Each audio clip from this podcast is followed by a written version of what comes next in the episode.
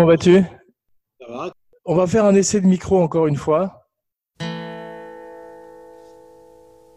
Est-ce que tu vois euh, sur l'écran à côté de mute la petite flèche verticale? D'accord. Alors, tu cliques sur la flèche. Ah, c'est bizarre, là, il y a marqué micro intégré. Est-ce que tu vois la barre en, en bas où il y a marqué mute, stop vidéo, security, participants, tout ça, tu vois? Non, parce que moi, j'ai en français, il n'y a pas tout ça. Attends. Identique à système, KLM Voice, micro intégré.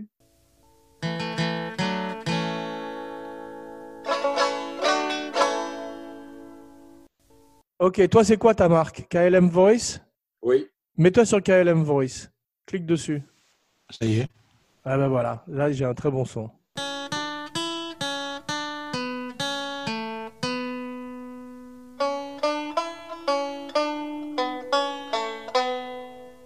Là, tu as un très bon son. Ah bah ouais, c'est le jour et la nuit. Tu étais sur ton micro d'ordinateur avant. On a bien fait de faire ça. Eh ben voilà, c'est parfait. Bienvenue. Là, on est bien. Bien, j'ai fait une petite intro comme d'habitude. Oui. J'accueille aujourd'hui à nouveau avec joie un écrivain, un cinéaste, un homme des villes, un homme des champs et aujourd'hui un homme des montagnes, Philippe Sedbon, mon cinébody, pour Cinébodies numéro 12, Délivrance 1972.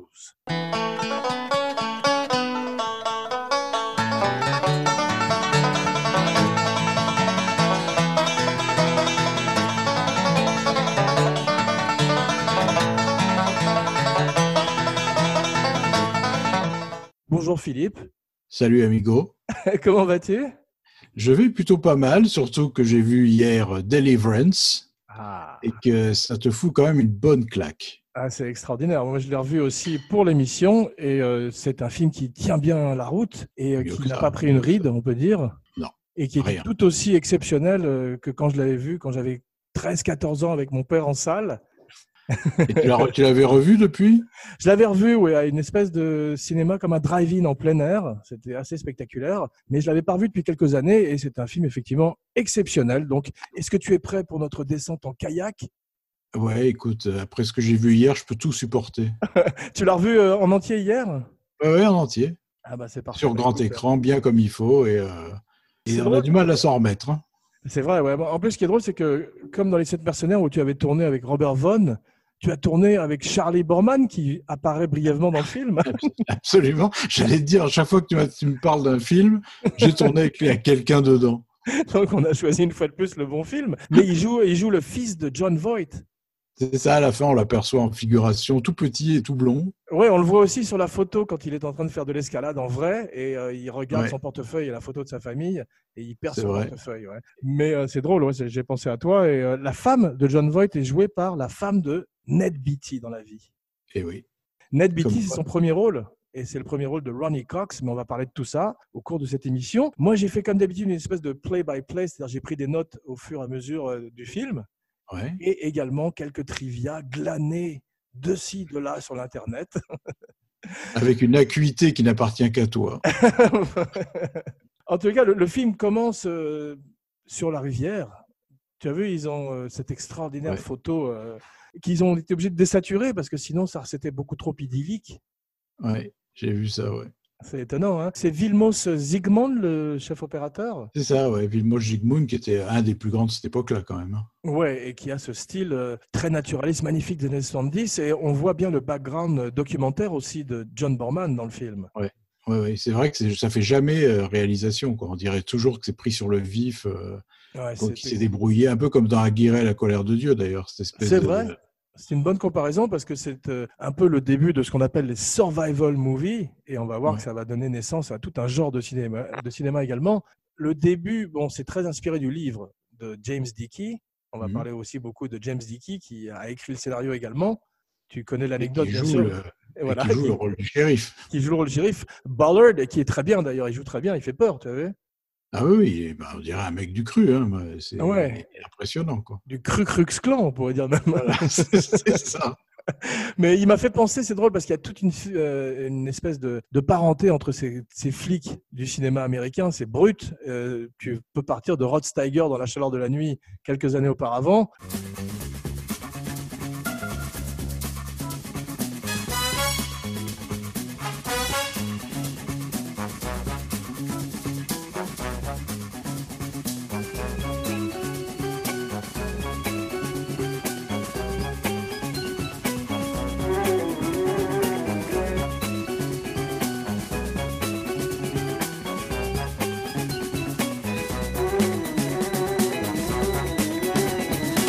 Pour arriver à Brian Deney euh, dans Le flic de Rambo. Ou Jordan Baker dans euh, Justice sauvage. Exactement, où il frappe les gens avec un gourdin, tu m'avais raconté. Voilà. On y revient toujours. Il joue un ancien catcheur, c'est ça? C'est ça, devenu shérif avec un gourdin.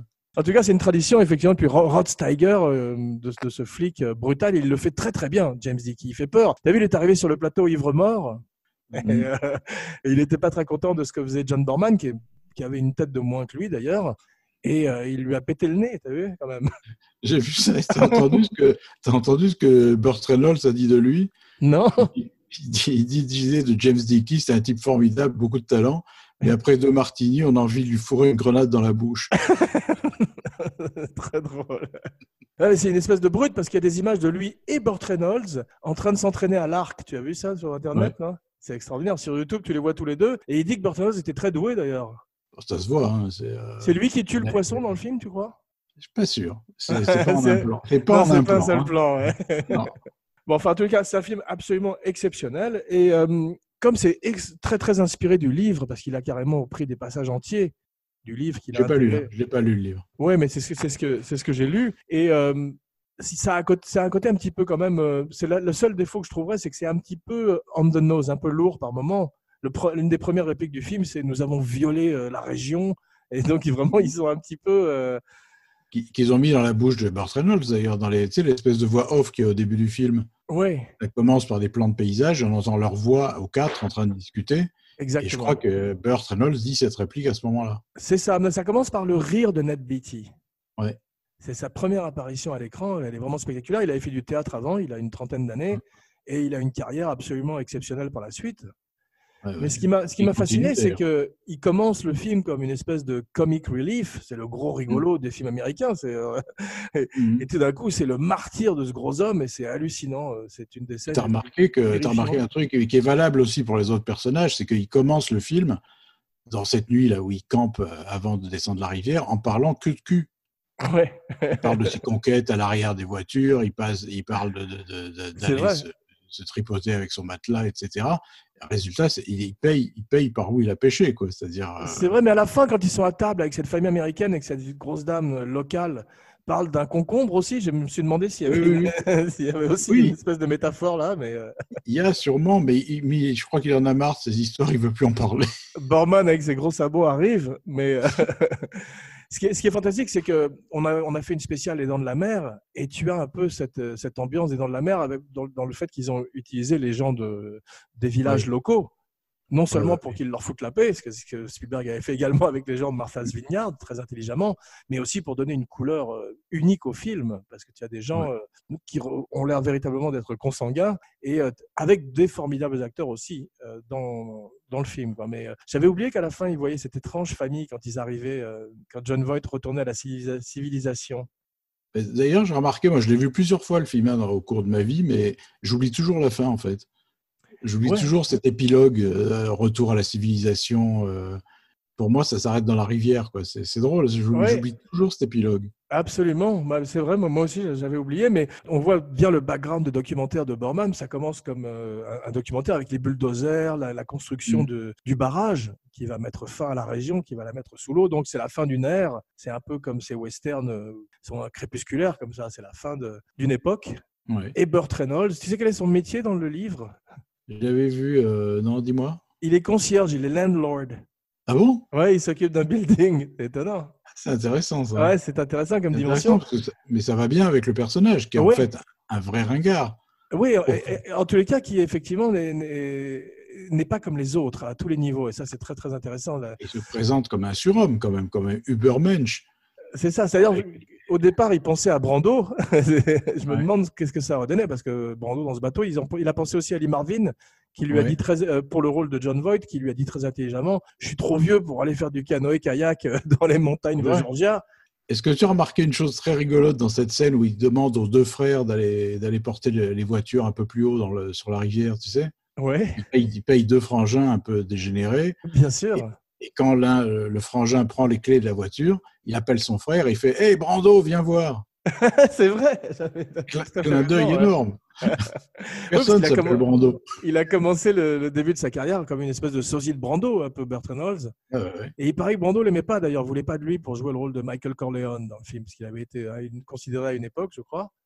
Oui, parce qu'il considérait que c'est illimité, quoi. Ouais, d'ailleurs, c'était une espèce d'acteur un peu de télévision et de série B, et qui tout d'un coup est mm. devenu une superstar avec ce film.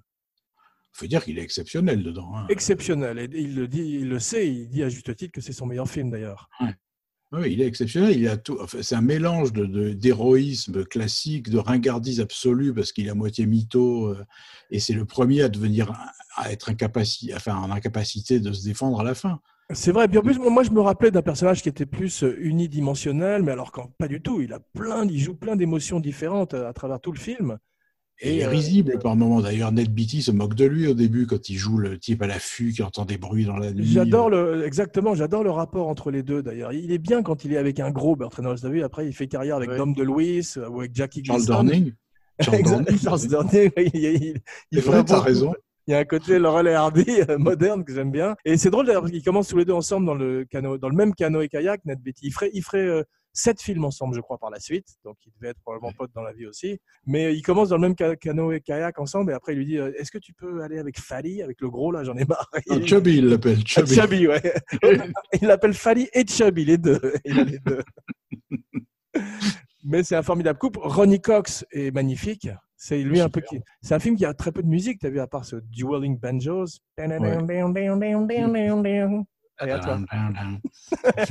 On peut finir l'émission comme ça. Mais euh, c'est vrai que l'émission est très rythmée aussi par la guitare, la belle chanson que chante Ronnie Cox, qui était un vrai guitariste et un vrai chanteur dans la vie.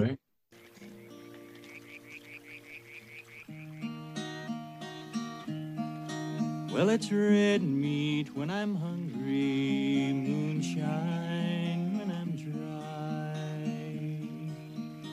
greenbacks when I'm hard up, religion when I die. The world's just a bottle and life's but a drag. I'm glad we came here. And a bottle. Lewis? Lewis does not drink.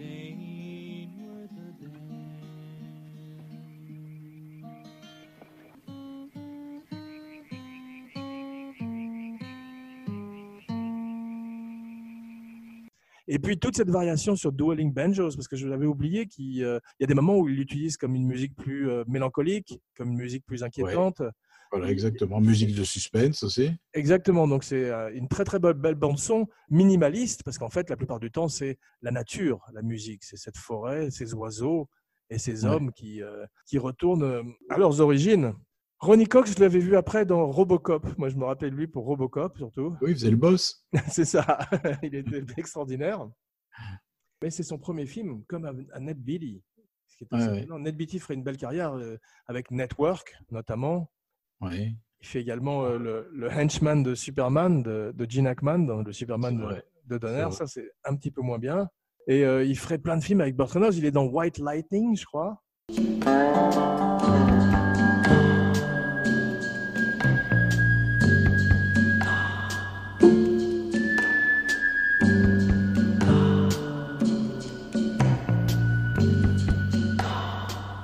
Oui, il était extraordinaire dans ce film. Il jouait un shérif ripou qui assassinait des jeunes et qui les balançait dans le bayou. C'était vraiment l'inverse. Ah, je le vois ce film. C'était très bien White Lightning. Ah ouais, mais il a fait quelques bons films, Burt Reynolds, en fait. Alors dans, cette période voiture entre guillemets et euh, oui, bière. Ah oui, la période redneck aussi, bah, où il était, où il jouait Gator. Ouais, exactement, ouais. J'adore, c'est toujours, c'est souvent euh, le, nom de son personnage qui est le titre des films. J'aime bien ça. Mais Ned Beatty, ce qui est extraordinaire, c'est qu'il passe du drame à la comédie avec une extrême aisance. Tu vois dans Network où c'est peur, et puis tu vois dans. Euh, même tu, as vu Toy Story 3 Non. Tu devrais le voir parce qu'il fait la voix du méchant, spoiler alert, qui est un gros nounours euh, qui s'appelle Lotso. Hmm. Lotso Hugs. Et il est vraiment très très bien parce qu'il a ce côté bonhomme qu'a Ned Beatty, mais derrière il y a une menace qui fait très très peur. Je le conseille. C'est ma recommandation de la semaine. Toy Story 3. Très bien. Burt Reynolds a un cigare, tu as vu, pendant une grande partie du film? Oui, qui fait partie de sa frime. Et de son côté tocard, quoi. Ça m'a fait, penser à Eastwood et, euh, et l'anecdote comme quoi Léon lui avait mis un cigare dans la bouche, lui avait mis un chapeau. Et Burt Reynolds, je me suis demandé si c'est pour jouer la comédie, s'il avait un cigare, si ça l'avait aidé. Dan, Oui, à, jou- à jouer la frime, à jouer ça, effectivement ce type de, des villes hein, qui, au fond, qui rêve d'être Tarzan et qui, euh, et qui en ressort complètement bousillé. Quoi. Ouais, ouais, ouais. On va parler un petit peu euh, de la perruque de Burt Reynolds, c'est le wig corner. She asked me why I'm just a hairy guy. I'm hairy noon and night, hair that's a fright. I'm hairy high and low. Don't ask me why, don't know. Mais je crois pas qu'il en est dans ce film. Hein. Ah, je suis à peu près sûr qu'il en a une, mais c'est une perruque intelligente parce que tu te poses la question justement. Ah, C'est un, J'étais petit sûr. peu, c'est un petit peu comme ce qu'a fait Bruce Willis ou Jack Nicholson, ce qui est qu'ils ne sont pas allés over the top, ils n'ont pas mis trop de cheveux. Et je pense que c'est ça la vraie intelligence. Il paraît que Bruce Willis, euh, par contrat, exigeait d'avoir des cheveux digitalement appliqués après en post-production. Bob Burton a plus de cheveux que dans Gunsmoke ou dans les séries télé ou dans FBI, là, quand même, je trouve. Mais t'as vu avec ce qui se tape dans les rapides, c'est lui qui fait ses cascades hein, quand même la plupart du temps. Extraordinaire. Il s'est pété le coccyx, d'ailleurs, t'as vu? Ouais, ouais, ouais. Mais je C'est drôle, l'anecdote. Le wig aurait tenu, je crois. Sean Connery avait deux perruques. Une perruque quand il était dans l'eau, pour James Bond, euh, avec des requins ou des, ou des scuba divers, et une autre perruque quand il était sur Terre. Il paraît d'ailleurs que c'était une autre époque, parce que c'était une époque où il y avait moins de paparazzi, et les gens n'avaient pas tous des téléphones qui prenaient des photos, tu vois. Et Sean Connery sortait de, de l'eau, de la mer, je sais plus, c'était un des... Parce qu'il paraît qu'il a fait tous les Bonds avec un toupet. Il n'y en a pas un seul qui l'ait fait. euh, Ah, c'est ouais. Le Wig Corner. She asked me why I'm just a hairy guy. I'm hairy noon and night, hair that's a fright. I'm hairy high and low. Don't ask me why, don't know. Donc, il sort de l'eau. Euh, Le metteur en scène a découpé. Il, il prend sa perruque et il la jette comme un frisbee à son- au maquilleur ou à la coiffeuse, tu vois. Et il dit bon allez c'est fini maintenant. Et puis personne ne, ne prenait de photos. John Wayne faisait la même chose aussi. Il enlevait sa perruque. Et tu as vu ce film où il arrache sa, sa perruque en direct dans un film? Ah, Non, c'est lequel? C'est Wrong is Right de Richard Brooks. Et Ah. le dernier plan du film, il joue un journaliste, il est dans un hélico, et tout d'un coup, il dit bonsoir à tout le monde avec son micro à la main, et il s'arrache la perruque. Ah c'est drôle. C'est quelle époque? Quelle année tu sais à peu près? C'est Ça post Bond. Euh, oui, oui, c'est pas ce bon, oui, ça doit être peut-être au début des années 80, peut-être.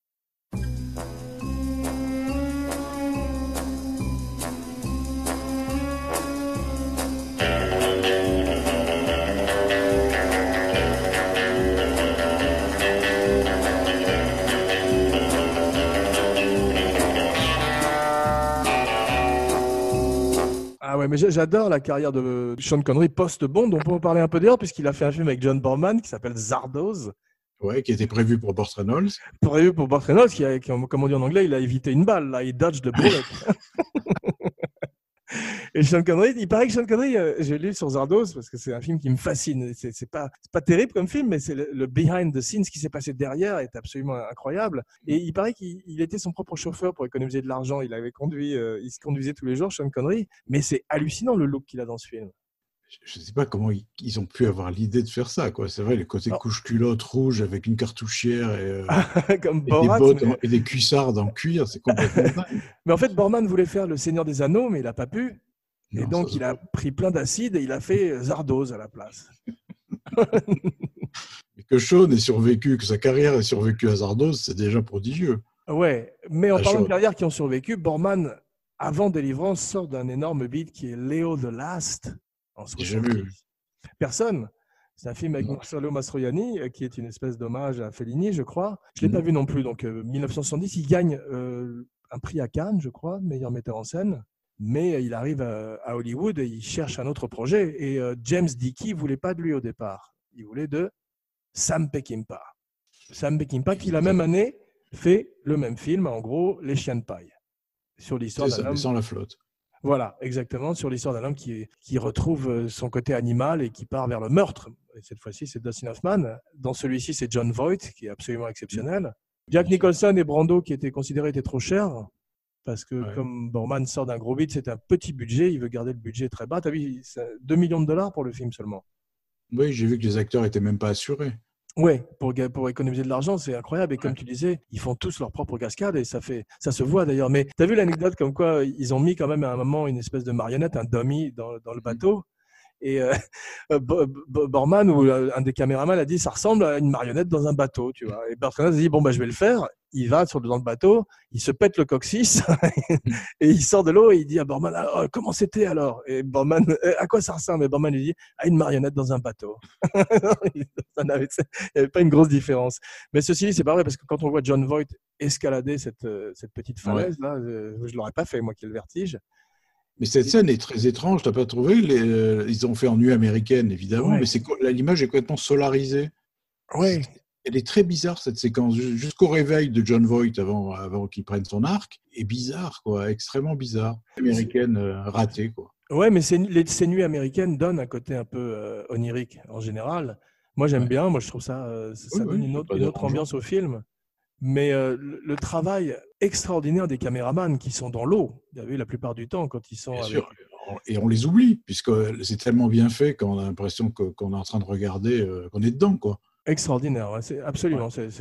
On ne sent jamais la mise en scène, on ne sent jamais les cadrages. C'est complètement fluide, du début à la fin. Il y a un côté aussi euh, Tom Sawyer et Huckleberry Finn quand ils sont tous les deux euh, dans le bateau euh, pendant que Burt Reynolds pêche à l'arc. Tu as cette espèce de, de mélancolie Oui. aussi. Et tu as même un côté, avant, avant la terrible scène de viol, tu as un côté très homo-érotique entre John Voight et Burt Reynolds. Oui, complètement. bah, Bordure Brokeback Mountain au début. C'est pas faux. ouais, ouais, Quand il lui dit Oui, pourquoi est-ce que, pourquoi est-ce que tu viens, pourquoi est-ce que tu viens dans ces petits trips avec moi, dans ces petites randonnées avec moi? Bon, on peut imaginer plusieurs réponses à ça, mais euh, effectivement, il y a une tension érotique entre les deux, j'ai trouvé. John Voight est assez féminin dans sa façon d'être, si tu, si tu regardes bien. Ouais. Fragile, petit blond, comme ça, euh, il parle tout doucement. Et Burt Reynolds, c'est absolument l'inverse. C'est une icône, une icône crypto-gay. Absolument, absolument, ouais, c'est vrai. un peu Avec son look en plus, un peu S&M, c'est vrai, j'y avais pas pensé. Mais John Ouais. Voight euh, sort de Macadam Cowboy.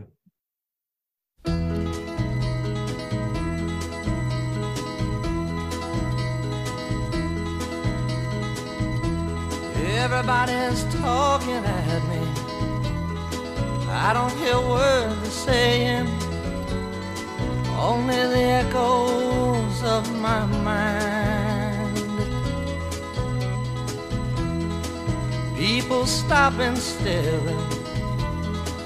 I can't see their faces, only the shadows of their eyes. Ouais. mais euh, il est magnifique dans le film. Et euh, c'est vrai qu'il est, c'est un, un de ces acteurs qui a été considéré pour euh, plein de films et qui malheureusement n'a- n'a pas été pris. Stephen King voulait de lui pour The Shining.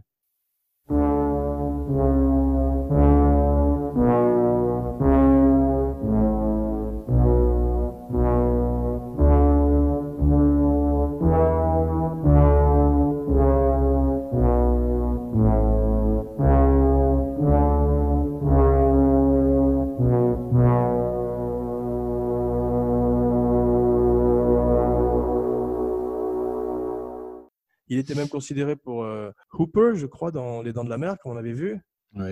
Et finalement, à l'arrivée, il a une étrange carrière parce que euh, je l'aime beaucoup dans Runaway Train. Oui. Mais une des meilleures choses qu'il ait faites, ça reste quand même Angelina Jolie. Oui.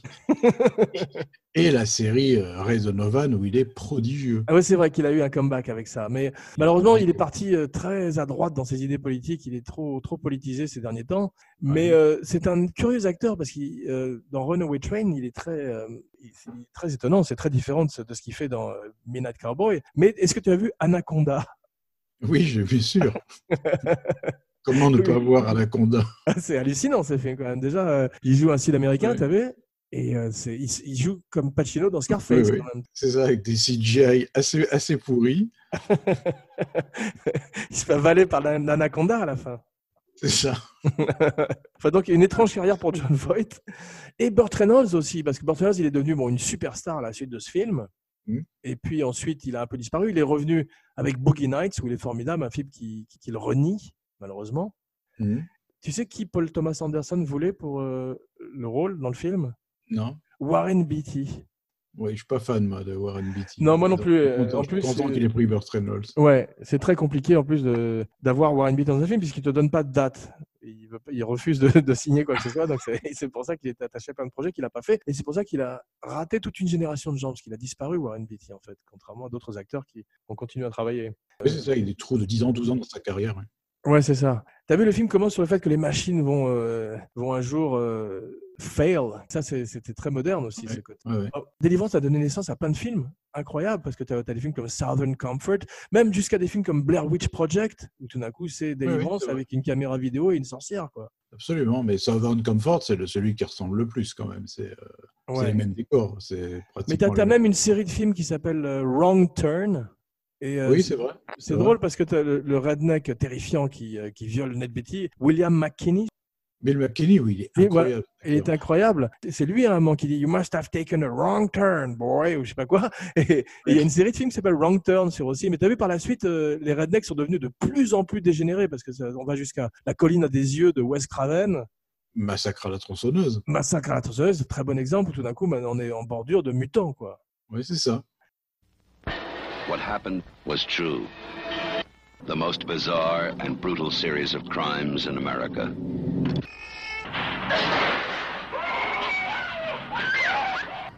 This is the movie that is just as real, just as close, just as terrifying as being there. The Texas Chainsaw Massacre. After you stop screaming, you'll start talking about it. Faut dire quand tu vois leurs parents. Ouais, c'est vrai. Jupiter, il, s'appelait comment? Il s'appelait Michael Berryman, cet acteur qui avait une tête J'ai croisé un jour à Hollywood qui, avait, qui était encore plus effrayant en vrai. Il faisait un des fous de vol au-dessus d'un nid de coucou. Oui, c'est vrai. C'est étonnant. They wanted to see something different, but something different saw them first. The hills have eyes. Mister, don't take your family back in that area. The silver has been gone for 40 years now. Besides, there's nothing back in there but animals. What began as a vacation ended as a nightmare. Il y a des très beaux fondus enchaînés dans le film, tu as vu, qui donnent un côté euh, Oui. Très aussi moderne aussi. très très très moderne au film, exactement. Ouais. C'est étonnant que John Voight ait toujours sa pipe à la main euh, pendant la scène où euh, Ned Beatty euh, se fait violer. Squeal like a pig. Oui, oui. Bah, C'est vrai qu'il garde, euh, John Voight garde sa pipe à la main pendant, que, pendant le viol de Ned Beatty. Ouais. Et, euh, alors, je sais pas ce que ça veut dire que peut-être qu'au début, il prend pas très au sérieux ce qui est en train de se passer. Il dit euh, ça va pas aller jusqu'au bout. Ou, euh, Je- je- je je- sais pas, moi, je me suis demandé ça, mais je suis, je suis sûr que c'est vu, voulu par Borman, parce que mais, je me suis demandé si c'était pas comme une espèce de, de talisman ou comme les, les enfants qui, ont tout d'un coup leur blanquette ou leur poupée auquel ils s'attachent comme ça euh, quand ils ont oui, pour échapper au cauchemar, quoi. Pour, Voilà, ouais. Mais c'est vrai que c'est- très, étrange, oui. D'ailleurs, Voight n'a pas l'air terrifié du tout. Euh, Même quand c'est à son tour d'y passer, il a l'air un peu angoissé, mais il, c'est vrai qu'il garde un calme et une pondération totale dans ses scènes. Ouais, mais il est bordure euh, catatonique en fait. Ah, euh, ouais, ouais. Alors qu'on le voit s'émouvoir énormément. Été frappé à quel point euh, Ronnie Cox ressemblait à Peter Fonda. Oui, c'est vrai, un peu. Un peu ouais. C'est étonnant. Ouais, c'est ça, avec moins de moins de marijuana. Mais c'est c'est étonnant comme euh, il a son bras euh, plié dans le dos. T'as vu, c'est lui qui le fait vraiment. Oui, je me suis. Bah, tu sais que c'est dingue, je l'ai lu aussi, et je me suis toujours demandé comment ils avaient fait le trucage. En fait, il n'y a pas de trucage. Il arrive à déboîter son bras comme ça, c'est c'est effrayant. Ça a l'air très inconfortable, mais en plus c'est c'est une image de film d'horreur. Tout d'un coup, quand il le voit, euh, c'est très bien filmé une fois de plus. Mais tu pourrais voir ça dans un Blair Witch ou dans un film d'horreur où tout d'un coup un Oui, mec oui. a été plié en quatre par une sorcière ou un démon. Ah oui, et puis tu vois cet os, euh, os qui, qui protubérant comme ça, qui, qui remplace l'épaule. Enfin, c'est affreux cette image.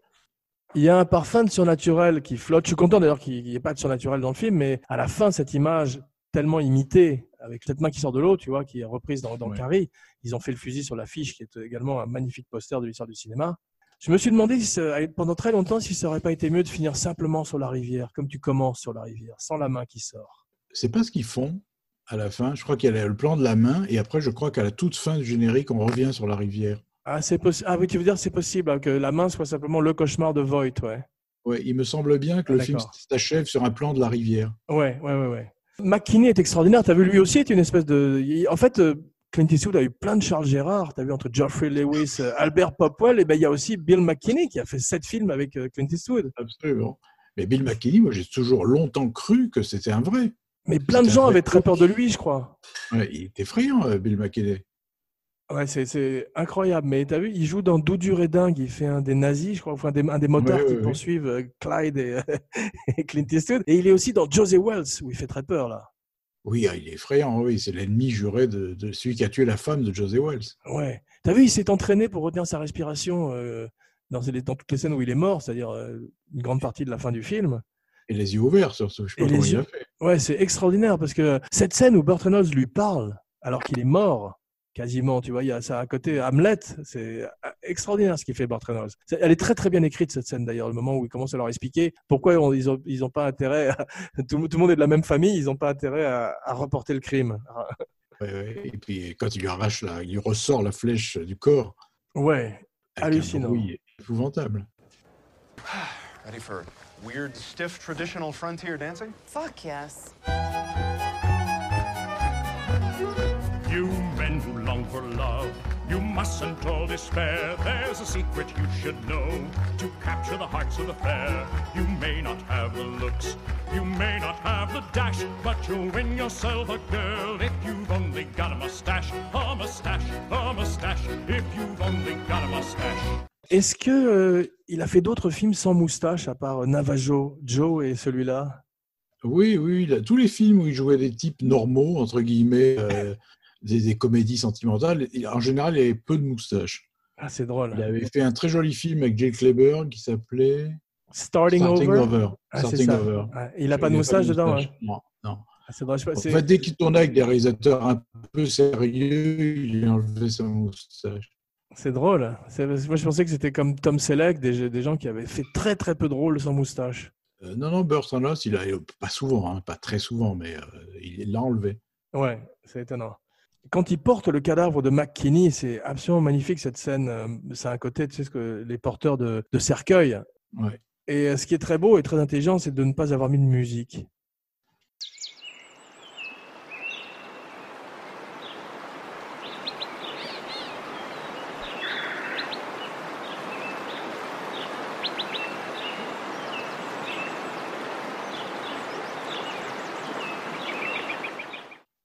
Oui, c'est vrai, parce que d'abord, ça, ça, je trouve que ça fait ressortir le côté euh, effort physique.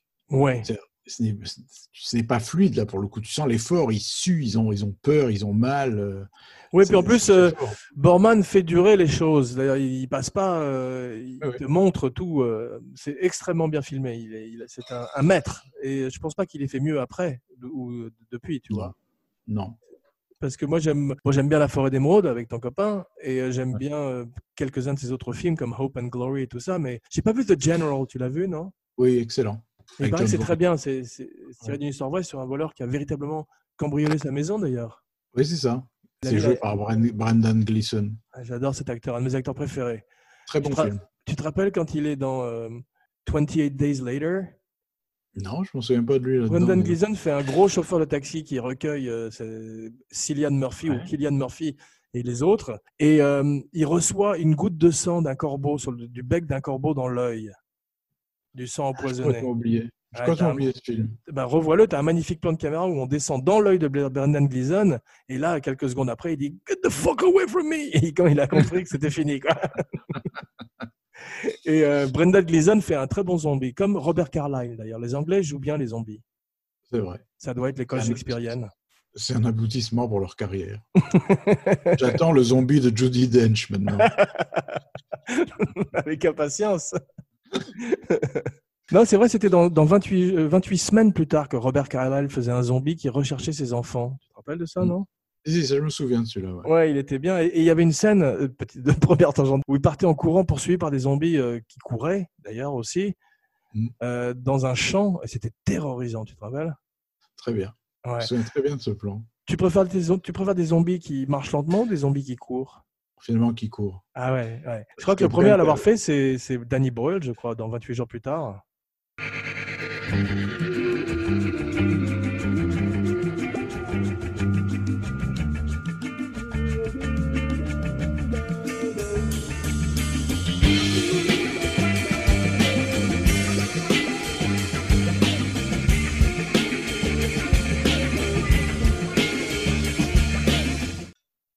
C'est possible. Et celui qui faisait le plus peur, je trouve, les zombies qui courent les plus terrifiants, c'était dans le remake de Zombies. Ouais. Tu te souviens qui s'appelait Army of the Dead, je crois, ou quelque chose comme ça Non, tu, est-ce que tu parles, du, tu parles du remake Non, euh, Dawn. Dawn of the Dead, c'est ça, voilà. Voilà. En français, l'armée des morts. Ouais. Ils allaient à toute allure, là. Ouais, c'est le meilleur film de Zack Snyder. Et euh, Ouais. c'était des sprinters carrément. C'était Carl C'est Lewis, ouais. C'est Zombie. Ouais. Mais c'était c'était vachement bien. C'était un, un excellent remake d'ailleurs et le meilleur film de Zack Snyder. Exact, je suis d'accord, je conclus. Burt Reynolds, il aurait fait un très bon Batman. C'est pas vraiment, tu vois, euh, dans, dans sa combinaison en cuir noir et tout, il aurait été extraordinaire. Mais là, il a un peu foiré sa carrière de vedette, je trouve, c'est par ses choix redneck et purement commerciaux, ce que je peux comprendre, hein, au stade où il en était, mais il aurait pu faire une carrière euh, beaucoup plus intéressante. Ouais. C'était un très bon acteur. Bah ça c'est sûr, mais je sais pas ce qui s'est passé après, parce qu'il il est devenu euh, une grosse grosse star avec aussi avec des- les Smokey and the Bandit dont tu parlais. Ouais. Mais c'est vrai qu'à partir de là, il a plus fait que ce genre de film. Oui, oui, puis il a, il a rarement tourné avec des bons réalisateurs quand même. Euh, il a fait un peu Black Edwards, il a fait, euh, je me rappelle même plus, Richard Sarafian. Oui, c'est est vrai, mais ce sont des carrières. C'est drôle parce que tu regardes aussi la carrière de Belmondo. Après qu'il ait fait des films avec Louis Malle ou euh, René et tout ça, il est parti euh, vers euh, aussi un star system où il jouait plus que son propre rôle. C'est ça. Et c'est pas bon pour la carrière d'un acteur. Il faut savoir se renouveler.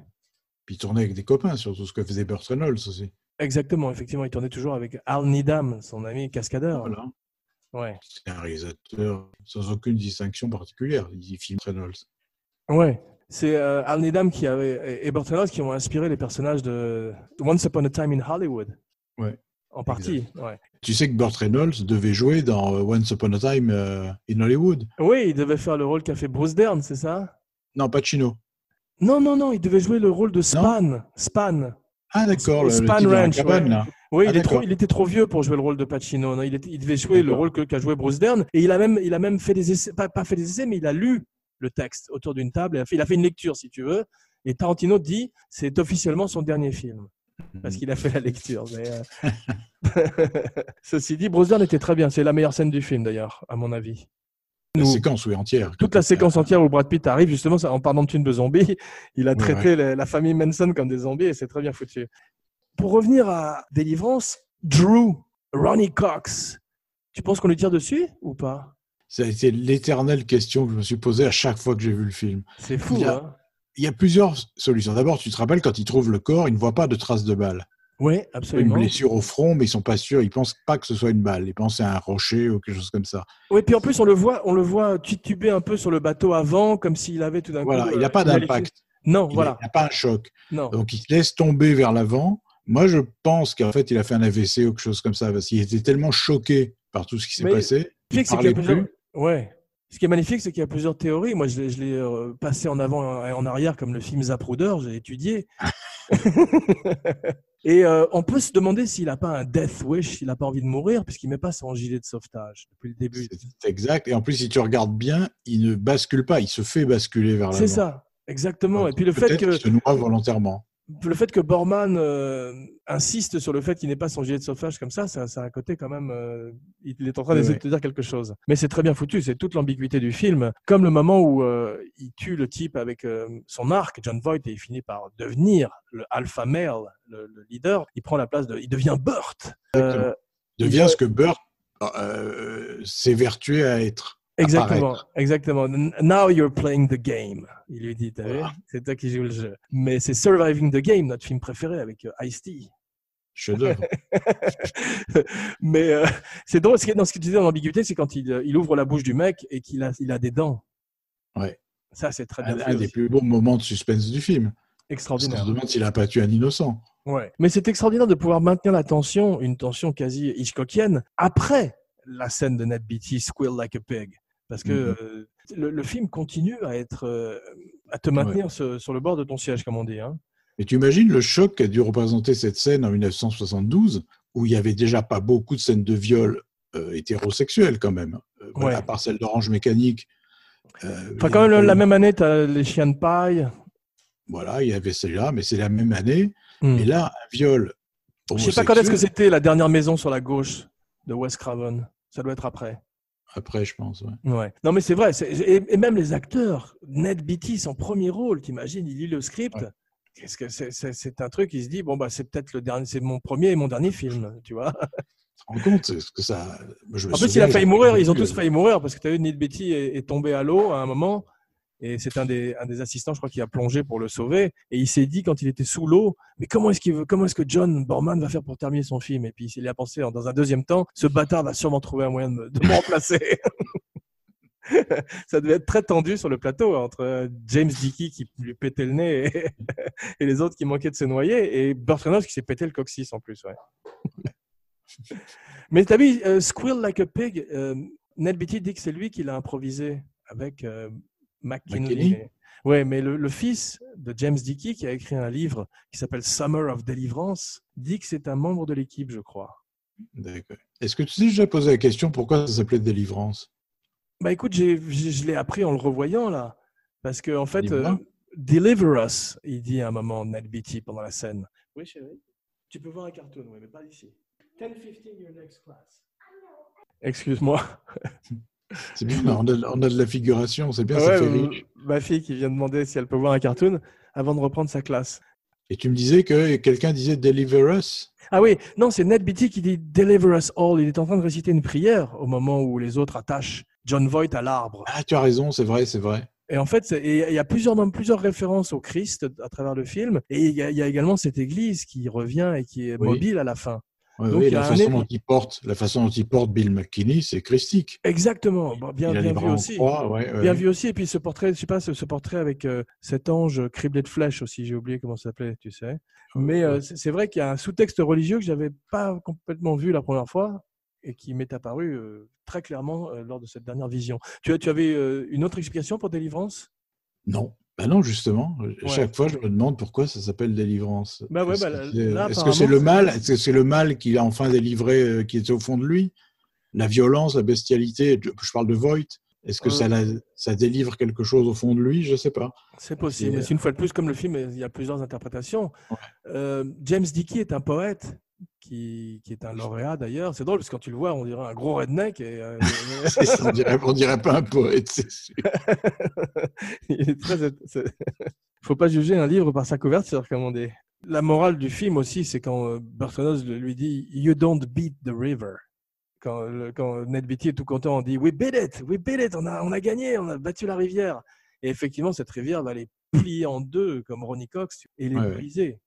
Absolument. D'ailleurs, c'est moi, je- je- cette fois-ci, j'ai vu. À chaque fois que je vois le film, j'ai une autre vision. Et cette fois-ci, je me disais, en fait, la rivière, qui, est- qui est en fait le requin de ce film.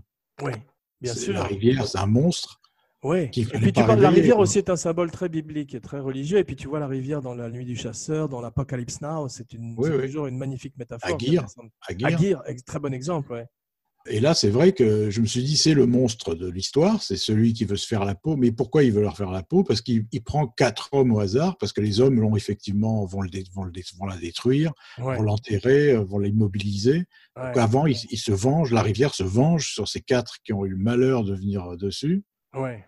et elle se les beau. fait euh, en beauté, quoi. Ouais, c'est- très beau. C'est une très belle explication. D'ailleurs, tu as vu, le rafting dans la région a explosé par la suite. Et c'est devenu un, un business de 20 millions de dollars.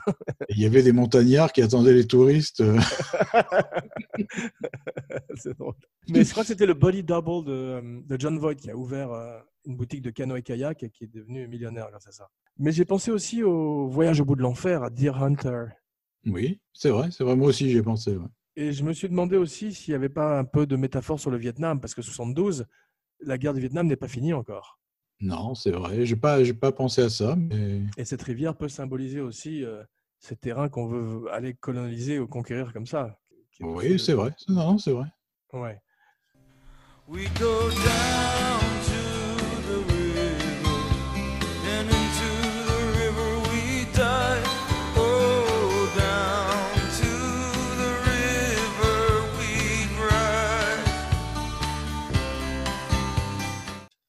Il y a un côté Hitchcock aussi à la fin, quand euh, le gros James Dickey euh, leur pose des questions. Tu as vu, euh, il y avait un véritable suspense tout d'un coup que Borman met en scène de main de maître. Il peut passer d'un film de, de suspense à un film d'action, à un film d'horreur. Il, sait- il- il maîtrise complètement son sujet de bout en bout. D'ailleurs, on sent que le shérif Deki a très bien compris ce qui s'est passé depuis le début. Oui. Il, il sait tout, il a tout compris. Il les laisse repartir parce que ça foutrait un bordel pas possible, mais, mais voilà, Il- tout ce qu'il veut, c'est qu'ils reviennent jamais, c'est tout. c'est étonnant, effectivement, parce que tout, tout est dit et tout est, est dit dans son visage et il n'a pas fait d'autres films. Non, je pense pas qu'il a un registre énorme, hein, James Dickey comme acteur. Ouais, c'est vrai, ouais. Mais euh, moi, je voudrais parler un petit peu de, de John Borman quand même, parce qu'on est passé un peu vite sur la carrière de John Borman. Je voudrais parler de Point Blank en 1967. Walker is an emotional and primitive man. Lee Marvin is Walker, the hunter and the hunted. What do you really want? I, I really want my money.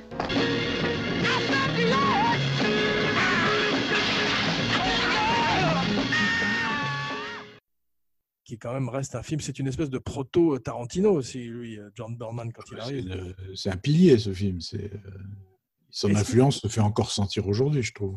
Oui, absolument. Et ce qui m'a fasciné, c'est que à quel point Lee Marvin a fait confiance à ce jeune metteur en scène anglais Ouais. et a dit au studio, bah, toutes les décisions, c'est lui qui les prend. Il a eu le final cut pour, euh, pour une blague, ce qui est très rare, alors qu'il avait simplement fait un film avant qui s'appelle Catch Us If You Can, non pas Catch Mhm. Me If You Can avec DiCaprio, mais un film sur le Dave Clark Five, je crois, qui était euh, censé être une réponse au Hard Day's Night de Richard Lester des Beatles. Mhm. Et c'était un type qui avait fait surtout beaucoup de documentaires. Et tout d'un coup, Lee Marvin lui donne une espèce de carte blanche à Hollywood. Et ça donne ce film extraordinaire qui est Point Blank. Et euh, tu as vu le duel dans le Pacifique aussi? Bien sûr, magnifique film. Mais c'est drôle parce que Borman, quand il a dit on est trop vieux pour aller faire du kayak, c'est lui qui lui a suggéré de prendre des jeunes acteurs. Ouais. Mais il avait complètement raison. hein. Euh, Marvin avait un certain pif et un génie pour, euh, pour le Ouais. cinéma. Qui est- et, et il avait un côté aussi suicidaire parce que si tu regardes sa carrière, ce qu'il a fait sur Point Blank, c'était quand même, euh, pour un film d'auteur, d'un anglais débutant, etc., il met en joue son, son Vedettariat qui était tout récent. C'est vrai, mais en même temps, ça fait que tout d'un coup, euh, Spielberg veut qu'il fasse Quint dans Les Dents de la Mer, ou tout d'un coup, il est redécouvert par Ouais. une nouvelle génération. Et euh, c'est le deuxième souffle de sa carrière. Mais c'est vrai, il avait raison. Ils auraient été trop vieux. Brando, lui, n'est pas assez physique, surtout. Bien Brando, sûr. c'était la même année que le parrain. Ouais, non, non, c'était une très mauvaise idée. Et euh, Ouais. Nicholson et Brando prenaient la moitié du, du budget s'ils avaient été engagés. Donc il était hors de question, c'était un petit film. Mm. Et euh, Borman voulait absolument contrôler le budget. Donc en 68, il fait Hell in the Pacific. Et euh, c'est c'est un très bon film, mais je crois, je trouve que ça aurait pu être un peu mieux. C'est un peu, c'est pas très, c'est beaucoup moins moderne que Délivrance, par exemple. Oui, c'est moins structuré. C'est un peu, ça a l'air, ça sent l'improvisation quand même beaucoup. Ah ouais. Ça sent, euh, tiens, il y a un beau décor, on a qu'à aller tourner dedans et Ah euh, ouais. on va voir ce que ça donne et tout ça.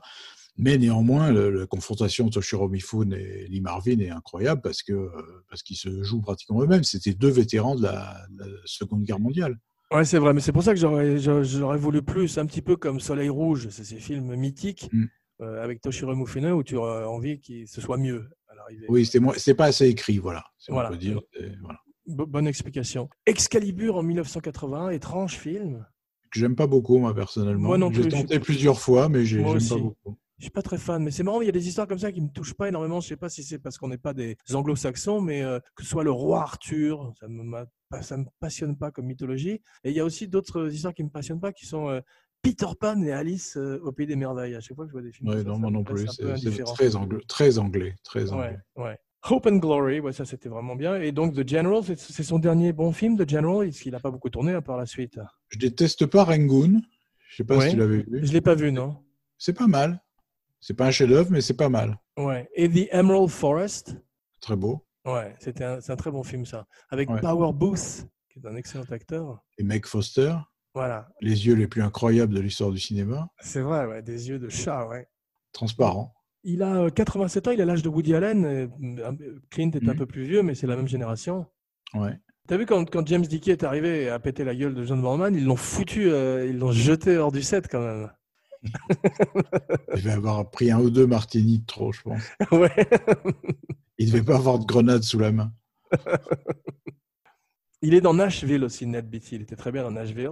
Oui, exact. Tu parlais de Rangoon, ça m'a fait penser à Rango. Tu l'as vu, Rango? Non, il est dedans aussi, Beatty. Oui, je l'ai vu, ouais. C'est un excellent Ouais. film, Rango. Avec le petit, euh, petit caméléon, là. C'est ça, voilà, avec Johnny Depp. ouais. C'est un film de Gore Verbinski, un metteur en scène très, sous- très mésestimé, je Mhm. trouve. Ouais. Qui avait fait euh, le remake de Ring, qui était très bien. Oui, j'aime beaucoup. Et le premier Pirate des Caraïbes, qui était très bien aussi.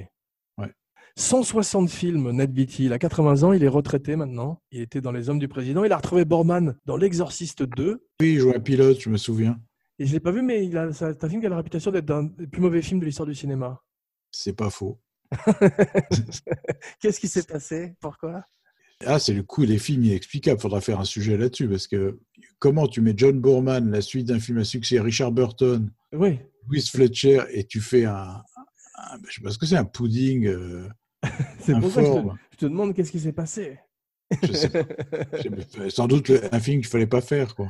Ouais, probablement. Ça s'appelle The, The Heretic, l'hérétique. Burt retourne avec euh, Ned Beatty en 1983 dans Stroker Race. Tu l'as vu ou pas? J'ai pas vu celui-là, non. C'est un film de voiture encore, de, de course automobile. J'aime pas, j'aime pas trop les voitures. Moi non plus, c'est pas trop mon truc. Mais en fait, ils ont fait cinq films ensemble, pas sept. Et t'as vu, ils se sont tous retrouvés pour une espèce de, de meeting en 2012. Oui, je l'ai vu dans, un- dans le DVD, ouais. C'est touchant, ouais. ouais. C'était émouvant parce que Burt Reynolds, qui était le plus costaud et le plus fragile, C'est fou, hein. je sais pas si c'est c'est à cause des, des blessures qu'il a eues, parce que c'était un footballeur américain, Burt Reynolds. Ouais, c'est terrible comme il a vieilli. Il était tout frêle. Oui, c'est vrai, il a il a l'air fragile, alors c'est- c'est c'est plus du tout le même homme que dans Deliverance, ouais. John Voight a mieux vieilli, ouais. Ben, John Voight, il, est encore, il est très physique. Quand tu le vois dans la série Ray Donovan, il est, il est parfait. quoi. Et il fait le père de Liv Schreider, non? C'est ça. Ah ouais, des dents. C'est pas très Il est crédible. incroyable. Il a du charme, il danse, euh, il drague. Enfin, il, il a, il a 80 ans quand même. Il est, euh, il est magnifique dans, dans Ray Donovan. C'est fou. Moi, je, je l'avais bien aimé aussi dans Mission Impossible et dans Heat. Il a quand même fait des beaux, des beaux second rôles, John Voight. Ah, il était superbe. Ouais, il s'est bien réinventé. le, ouais. le go-between, c'était celui qui donnait ses affaires à De Niro. Ouais, c'est drôle, c'est un film qui, à côté duquel j'étais un petit peu passé et je l'ai revu et c'est extraordinaire en fait. J'avais été déçu qu'il n'ait qu'une seule scène ensemble, si tu veux. Oui, c'est vrai, mais pour moi, c'est le, il était une fois dans l'Ouest du polar, quoi. Ouais, c'est vrai, C'est- c'est une, c'est une bonne image, ouais. Genre de film définitif, tu sais. C'est euh, Ouais. Gene Hackman a été considéré pour le rôle de Ed Gentry, pour le rôle de John Voight, oui. Mais il voulait faire le rôle de Lewis, il voulait faire le rôle de Brando. Il aurait été mieux, je pense. Je en pense qu'il aurait été, ouais, il aurait été mieux. C'est une, autre- c'est une autre vision du personnage, mais euh, Ouais. il n'aurait pas été physique comme était Burt Reynolds. Mais euh, Non. il- en fait, c'est que Burt Reynolds qui pouvait jouer ce côté super-héros. Ouais. Il est formidable, Burt Reynolds, au début, quand il, euh, il leur dit 40 dollars au lieu de 50 dollars. Ouais. quand il leur demande d'emmener les voitures, il fait, il fait peur. Et tu sais que la gigue que danse le villageois a été Oui. improvisée sur le plateau. hein. C'est extraordinaire, ça, quand même. Et euh, pendant longtemps, je croyais que c'était cet enfant qui Euh, jouait du banjo, mais c'est pas lui. Non, c'est drôle. Hein Moi aussi, j'ai toujours cru que c'était l'enfant, qu'ils avaient trouvé un joueur de banjo, mais pas du tout. Ouais, en fait, si tu regardes, c'est le bras gauche qui est soi-disant un professionnel, et l'enfant fait le picking, comme on dit, avec le- la main droite. Mais j'ai l'impression que, en fait, les, les joueurs de ban- les vrais joueurs de banjo disent que ça ne correspond pas du tout à ce que font les doigts, la musique. D'accord. ce qui est souvent le cas. Mais ça ça- n'a aucune importance. C'est une des très grandes scènes de l'histoire du cinéma, je pense. Oui, oui, bah, la fraternité par la musique, euh, l'oubli des préjugés, l'oubli de... C'était sub- une sublime scène. Et puis cette scène à la fin, quand il tend la main à l'enfant et il n'y a plus personne, l'enfant se ferme, t'as vu? Tu sais comment Mhm. ils ont tourné ça d'ailleurs? Avec Ned Beatty. Parce que le gosse détestait Ned Beatty. Il adorait Ronnie Cox, mais il détestait Ned Beatty. Donc ils ont simplement fait euh, avancer Ned Beatty vers l'enfant qui s'est tout de suite fermé en le voyant. C'est drôle. T'as vu cet enfant d'ailleurs qui joue du banjo? Il revient dans Big Fish. Ah non Il a un rôle où il joue du banjo, il est euh, adulte, dans le film de Tim Burton, qui n'est pas non plus un de mes préférés, mais c'est drôle de l'avoir repris euh, comme ça. Tu vois ma fille derrière avec son casque en train de regarder son cartoon. bien. En train de regarder son cartoon. Tu sais, c'est dans Mad Magazine où il y a des arrière-plans comme ça tout le temps. Oui. Coccinelle de Gottlieb. Exactement. Ou les films des frères Zucker. Donald Sutherland et Charlton Heston. Ça aurait été un tout autre film. hein. Oui, oui, quelle drôle d'idée, Charlton Heston. c'est marrant, c'est une époque où Charlton Heston était un- encore un action man, tu vois. Il sortait de, de tous ces films catastrophes et tous ces films de science-fiction, mais ça aurait été un film très différent. Sutherland a refusé, beaucoup de gens ont refusé, comme les gens ont refusé Death Wish, euh, qui, qui trouvaient trop violente. Et Mhm. Sutherland, il dit, il a toujours regretté d'avoir refusé ce film. Il devait faire le rôle de, de Ed, je crois, de John Voight. oui, sûrement. Ouais. Redford, Henry Fonda, Warren Beatty, George C. Scott.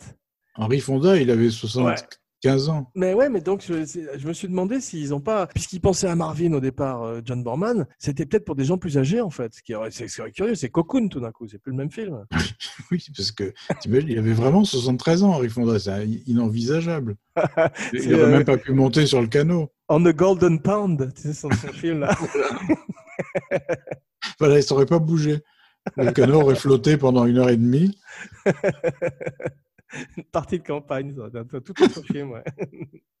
T'as déjà vu euh, Steve Martin jouer du banjo? Non. C'est extraordinaire, c'est un professionnel de banjo. Il, tourne à tra- il fait des tournées à travers l'Amérique où il joue du banjo et c'est c'est- c'est sa passion. C'est son- son- Il fait presque, il fait plus de cinéma, je crois d'ailleurs, il fait plus que du banjo, tu regarderas.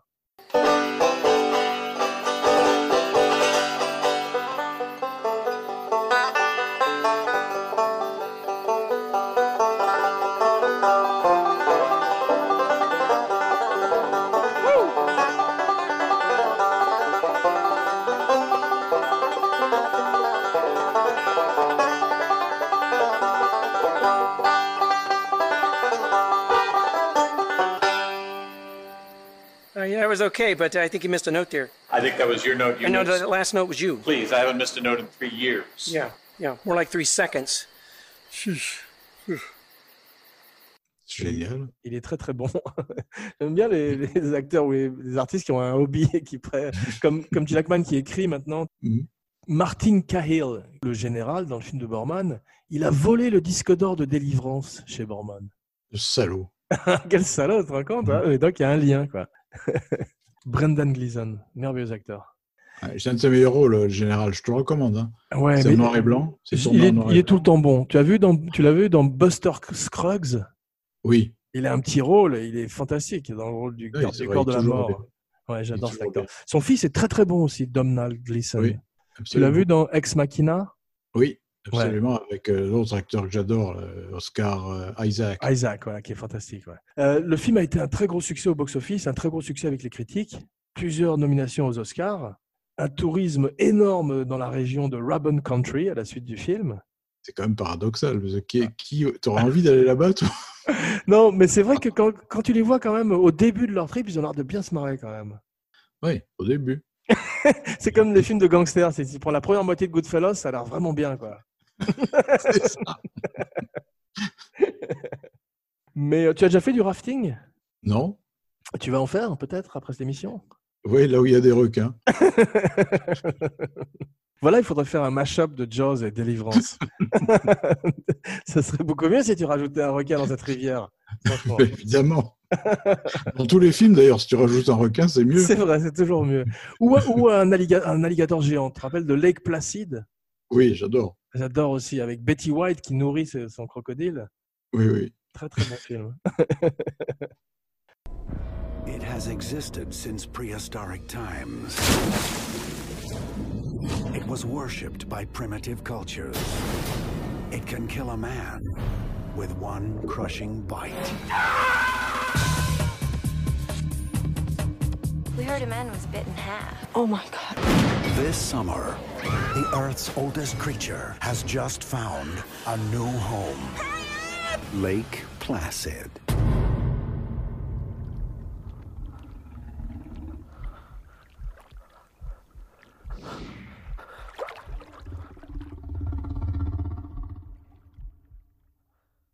J'ai lu euh, une liste de tous les survival movies qui sont venus à la suite de ce film. C'est Ouais. énorme, parce qu'il, mais en plus, il compte tout. Il parle même d'Apollo 13, il parle des films en mer. C'est vraiment, euh, ça a donné naissance à toute une espèce de genre. Et ça aurait été mieux dans, dans Apollo 13 s'il y avait eu des rednecks dans la fusée aussi, je pense. Et des requins. Et des requins. mais des films comme 100 120 127 heures, on parlait de Danny Boyle, Oui. à côté des Deliverance, ou même un film dont tu parles qui est excellent, qui est The Descente. C'est Ah, Deliverance. c'est un de mes films préférés. Voilà, c'est délivrance avec des femmes et euh, des créatures troglodytes. euh, qui Mais t'as raison, il y a une filiation, bien sûr. Ouais, ouais, non, complètement. Même, euh, il y a un film anglais qui était terrifiant que tu as peut- peut-être vu qui s'appelle Eden Lake. Avec Kelly Riley, c'est ça? Avec Michael Fassbender. Voilà, exactement. Et comment s'appelle l'actrice? Kelly Riley. Voilà, Ouais, Kelly Riley. Kelly Riley. Voilà, Ouais. c'est la femme, je crois, de, de, de- comment il s'appelle Freeman, de celui qui avait joué The Hobbit. Peut-être je me trompe. Enfin, en tout cas, c'était un film qui Mm. était aussi un enfant de délivrance. Absolument. Alors là, complètement. Oui. Ouais, Complètement. terrifiant. Et une fois de plus, pas de surnaturel. Non, non, et les, et les rednecks étaient, étaient remplacés par des enfants. Par, par des enfants hooligans ou je sais pas quoi, c'était terrifiant. Oui, c'est ça, des petits voyous de, de, de, de la campagne qui tout d'un coup s'en prenaient à un couple Ouais, et ça finissait en massacre. ouais. Euh, le revenant, j'ai pensé au revenant quand je voyais, quand j'ai vu euh, John Voight escalader la montagne ou dans la rivière. Un Le peu, revenant ouais. est un peu de délivrance en moins bien. Oui, je n'ai pas été fan, moi. De, non, de- moi non plus. Il y, a, il y a un comique qui a dit en Amérique un truc très drôle. Il a dit, euh, je sais pas si tu l'as déjà dit, mais le revenant, c'est euh, l'épisode le plus cher de Jackass. Parce qu'en fait, t'as vu, il saute dans l'eau glacée, il bouffe du bison cru. Et c'est un peu ça, en fait, c'est vrai. Le film original était mieux, que ça s'appelait Man in the Wilderness, tu sais, avec Richard Harris. Ah oui, est-ce que ça n'a aucun rapport avec euh, un homme nommé Cheval, qui est aussi un fils de Non. Non, Non, non. Mais Wilderness, c'était la première version de Revenant, c'est la même histoire. hein. Ah, d'accord. C'est- ça se passe aussi, c'est un type comme ça qui, qui se retrouve perdu. Oui, la- qui est laissé pour mort dans la nature. euh, Non, c'est exactement la même histoire. Ah, waouh. Cécilia, ta classe. Yeah, you can pause it. No, no, I won't turn it off. Excuse-moi, je suis obligé de garder, garder un œil sur euh, l'heure parce que ma fille recommence la classe. Le film rapporte près de 50 millions de dollars, ce qui est énorme pour un budget initial de 2 millions de dollars. Ah oui, j'ai lu un, tr- un truc incroyable, mais c'est pour ça que je me demande si c'est vrai. James Stewart pour Lewis. Mais non, c'est Henri Fonda. et James Henry Stewart. Fonda et James Stewart. J'imagine. À mon avis, ils auraient tourné, ils auraient tourné dans la piscine de l'hospice avec un requin en plastique. C'est drôle. Mais tu sais comment Burt Reynolds a eu le rôle? Non. Apparemment, euh, il était, euh, il remplaçait Johnny Carson au Tonight Show pour une série de, shows, tu vois, où il Mhm. était le, le- le host. Et John Borman l'a vu à la télé et a trouvé qu'il avait beaucoup de charisme et il a, il a décidé que ce serait lui qui ferait le Lewis. C'est étonnant. Et j'ai vu des Ouais. images, c'est un peu ridicule, il était avec sa moustache, avec une cravate et tout. et je me suis demandé comment est-ce qu'il a fait pour voir Lewis là-dedans. C'est très étonnant les castings. Oui, le côté macho et peut-être peut-être le côté un peu ridicule. Parce que moi, ça m'a frappé en revoyant le film combien le personnage de Louis était à la frontière du ridicule tout le temps. Oui, c'est vrai, j'avais oublié aussi cette dimension. euh, comme, comme- comme tu disais, il se fait chambrer tout le temps par Ned Beatty. Eh oui. C'est vrai qu'il est un peu grotesque, quoi. Il, est, il a son truc, bon, il a les bras dénudés pour bien montrer ses muscles. et il, a, il a toujours ce côté sentencieux, donneur de leçons, lui, l'homme de la nature et tout ça. Et, Il euh, dit, en euh, fait, il, ouais, tu as raison, il dit qu'il n'a pas été nommé à l'Oscar parce que c'est la même année où il a fait sa fameuse couverture de Playgirl, tu sais, ou sur Centerfold, Oui. où il est à poil avec un verre de cognac devant la bite. hmm, Je parle à mot couvert hein, pour, nos, pour nos auditeurs. Est-ce que, tu, est-ce que tu sais que la, la scène de viol a été faite en une prise? Bah, j'espère pour, Ni- Ouais, pour je ça se ouais. comprend, ça se comprend. Ils ont dû, ils ont dû probablement la chorégraphier parce que tu as vu, c'est incroyable cette chorégraphie où il tombe, il retombe, il le poursuit, il, monte à cheval sur lui. C'est, probablement calculé au millimètre.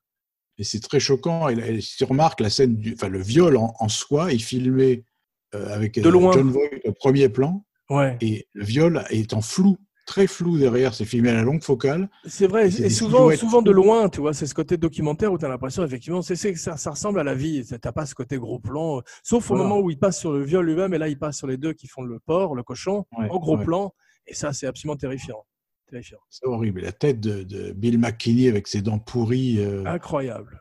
C'est très choquant. C'est reste très choquant même aujourd'hui hein, quand tu le regardes et que tu sais et tu sais à quoi tu vas t'attendre. C'est quand même très choquant. Absolument. Non, c'est- aussi, ce film a tellement de scènes très fortes. On, on parle souvent des, des six modules qu'on attache ensemble pour faire un film. Et là, effectivement, il y a très très nettement cinq, six scènes marquantes qui font que c'est un des plus grands films de l'histoire du cinéma.